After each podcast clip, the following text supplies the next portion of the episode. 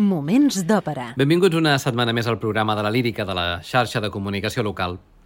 El passat divendres 13 de maig coneixíem la trista notícia de la mort d'una de les més belles veus de la història, la mezzosoprano madrilenya Teresa Berganza. Avui, com és lògic, li dedicarem el programa.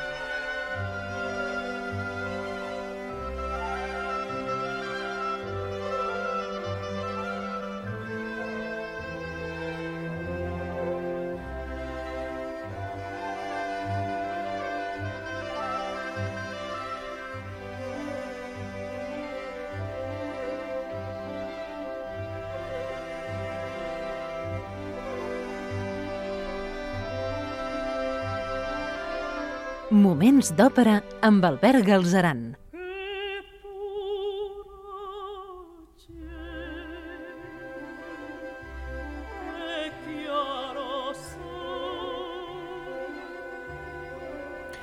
La mort de Teresa Berganza significa perdre una de les cantants amb una tècnica més pura i un claríssim compromís amb la partitura.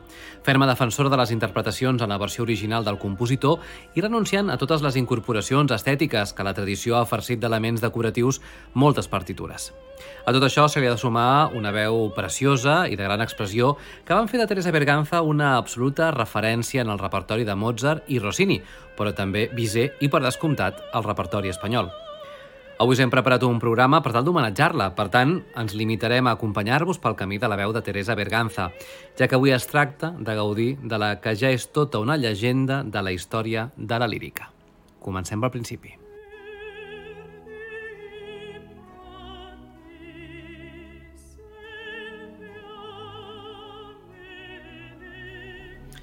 Teresa Berganza va néixer a Madrid el 16 de març de 1933 i va deixar-nos el passat 13 de maig amb 89 anys de vida dedicats a la música. Tot i que no estava previst inicialment que fos cantant, i és que ella va ser una apassionada del piano i va estudiar aquest instrument a més d'harmonia, música de cambra, composició, orga i fins i tot violoncel. Amb tota aquesta formació, finalment va descobrir el cant. I no va ser una cantant qualsevol. La seva aportació a la lírica ha estat determinant, ja que no s'ha limitat a reproduir unes partitures, sinó que hi ha posat ànima. I d'aquesta manera ha descobert una nova manera de cantar que ha creat escola. I com que la millor manera d'entendre l'aportació d'una intèrpret al món de la música és escoltant-la, en aquest cas, escoltarem a Teresa Berganza, com és lògic, i us proposarem un recorregut per alguns dels papers més emblemàtics de la gran mezzo-soprano madrilenya. I això ens porta irremediablement fins a Mozart.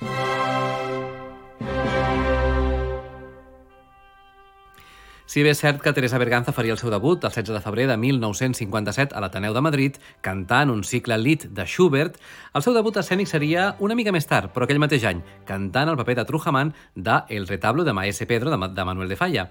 Però per ella el seu debut oficial també seria aquell 1957, però al Festival d'Ais de Provença, interpretant el rol de Dorabella del Così fan tutte de Mozart, lògicament, on ja podria demostrar les seves armes, una veu preciosa, un cant perfecte i una implicació emocional en el paper sense cap esquerda.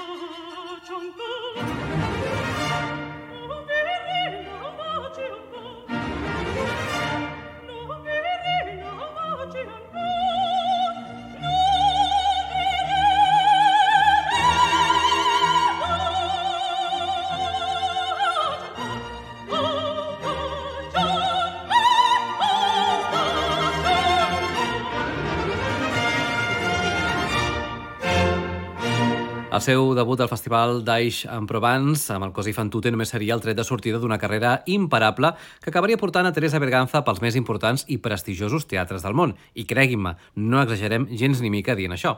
L'any 1958 interpretaria al Festival de Glyndebourne un dels seus rols més emblemàtics, el de Querubino, de les noces de Figaro. I aquí hem d'aturar-nos, perquè en efecte la recreació de Berganza sobre el jove adolescent que descobreix l'amor és d'una intel·ligència escènica sublim, sumada a una de les seves altres armes, la seducció. Berganza era una cantant seductora que t'atrapava per la seva astúcia, però també, com veurem amb Carmen, per la seva sensualitat. Però quedem-nos amb el Querubino de les noces. En la seva primera escena, escena solista de Querubino, ens canta que no sap què li passa, de sobte té calor o té fred. I el mal diu al teclar, totes les dones el fan sospirar. Així d'extraordinària era la Berganza cantant aquest Non so più cosa son, cosa faccio.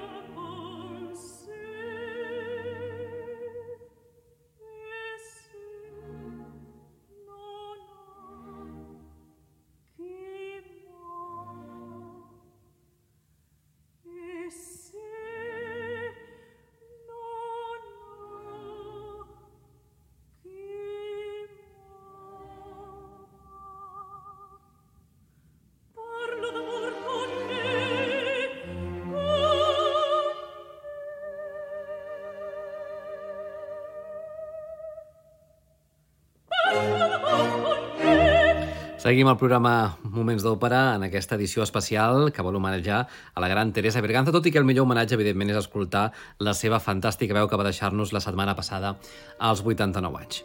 Si ara l'escoltàvem cantar com Querubino assegura no saber què li passa quan pensa en una noia, ara l'escoltarem preguntant a la comtessa i a Susanna, també, és clar, a les noces de Figueró, ja que elles saben què és l'amor, pregunta si ell, Querubino, també el té.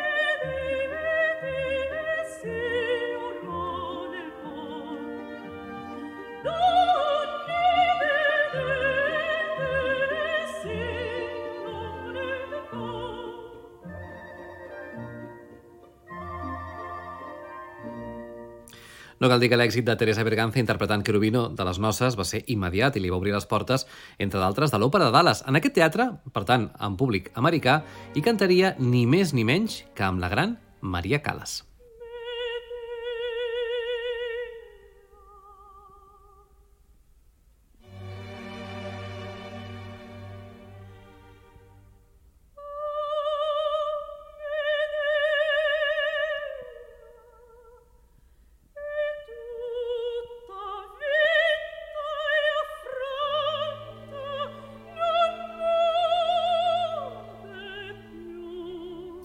Aquesta que escoltem és l'òpera Medea de Cherubini, un títol que Calas va recuperar de l'oblit i que li permetia explorar la seva vessant d'actriu.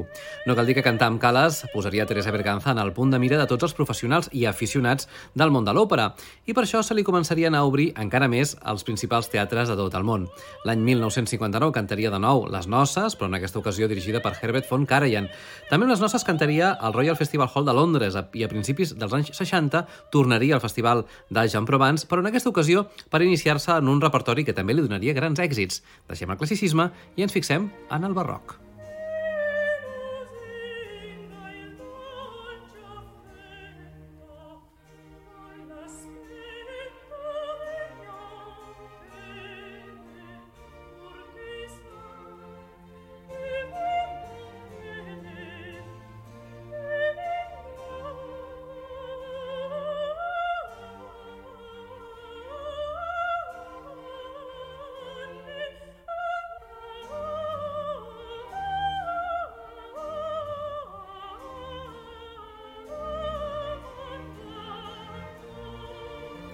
Parcel, Händel, Chesti o Monteverdi van ser molts dels compositors del barroc que interpretaria amb enorme èxit gràcies a la seva impecable tècnica que li permetia cantar totes les ornamentacions sense problema i, a més, adaptar-se a l'estil barroc sense despentinar-se. Situats a inicis dels 60, vindrien els debuts en ciutats com Chicago o el Carnegie Hall de Nova York en format recital, però també la Royal Opera House de Londres, on Cherubino seria de nou la seva carta de presentació però a finals de 1962 un altre dels seus rols emblemàtics, el de Rosina, de la Barber de Sevilla de Rossini, li donaria grans alegries, ja que el podria cantar al Teatre L'Escala de Milà, després d'unes llegendàries noces de Figaro a Nova York. El públic milanès va quedar absolutament fascinat per aquesta espanyola, aquesta tal Berganza, i la seva interpretació de Rosina, que, a més, la dirigia Claudio Abado. De fet, no ens sorprèn, ja que gràcies a aquest èxit acabaria gravant el títol amb el mateix Abado. Només cal escoltar la seva perfecció tècnica amb la seva intel·ligència escènica, ja que crea a una astuta Rosina, com bé podem escoltar tot seguit.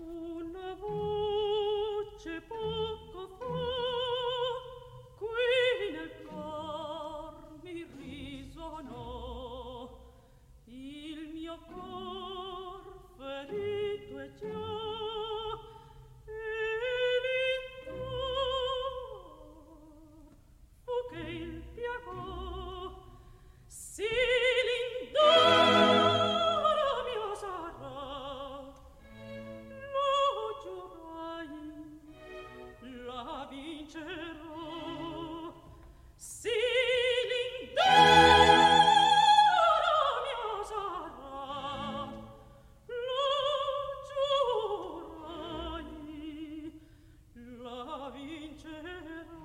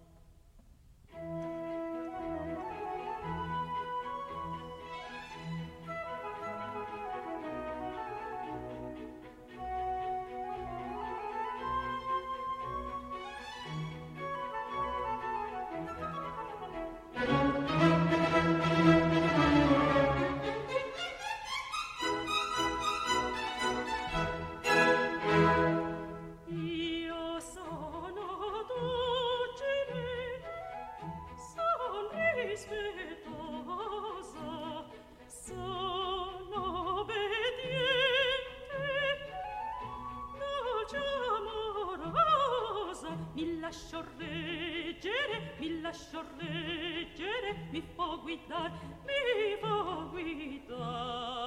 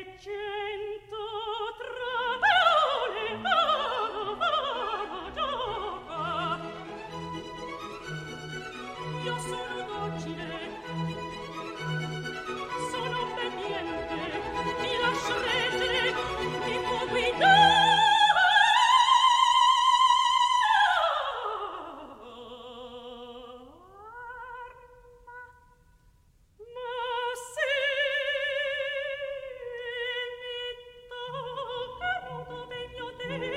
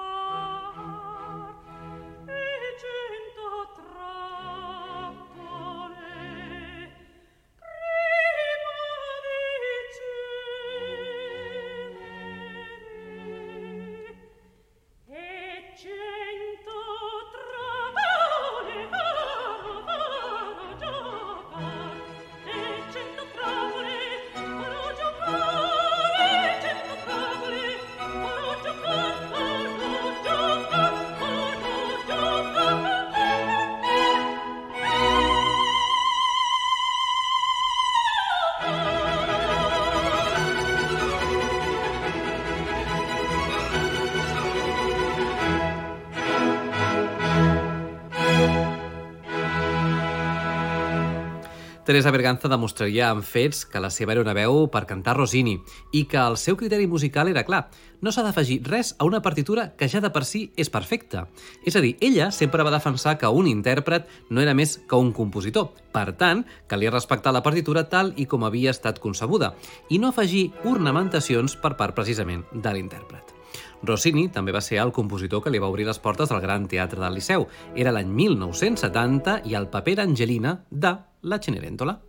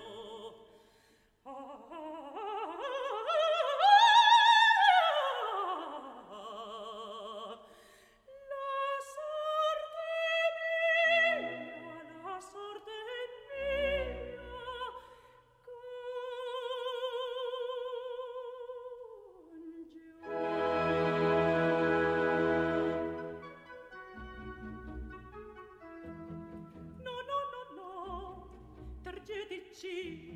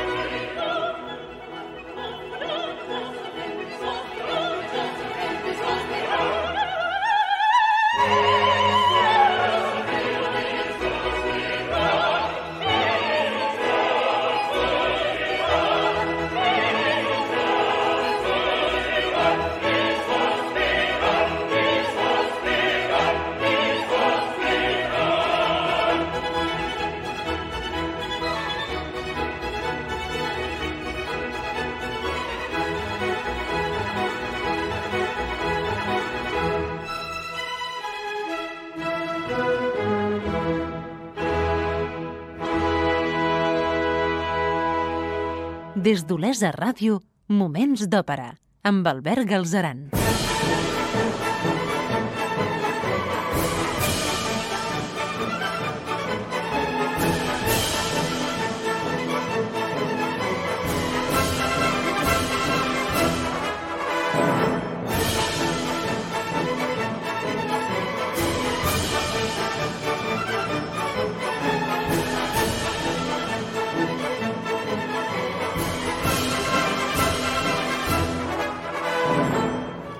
Ja consolidada com una de les estrelles de la lírica dels anys 70, va seguir sumant èxits. El 1970 tornaria al Festival de Salzburg amb Karajan, amb les noces de Figaro. Al 76 cantaria la Cenerentola a Viena i al 77 a Edimburg debutaria un altre dels rols emblemàtics del seu repertori, de nou dirigida per Claudio Abbado. Ens referim a la més mítica òpera de Georges Bizet. Per tant, Carmen.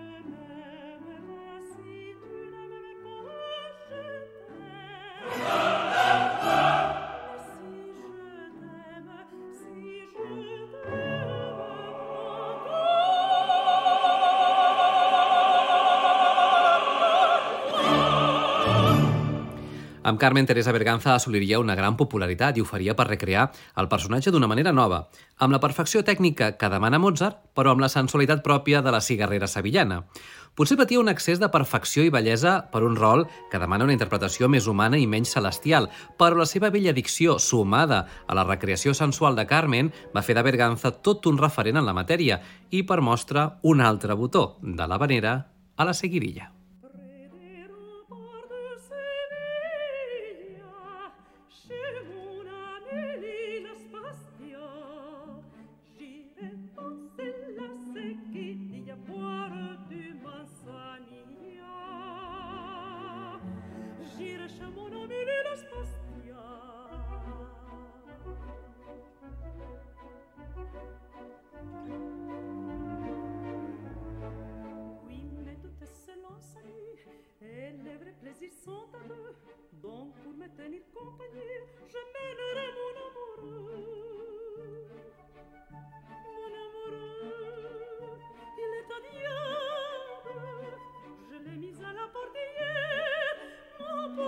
good.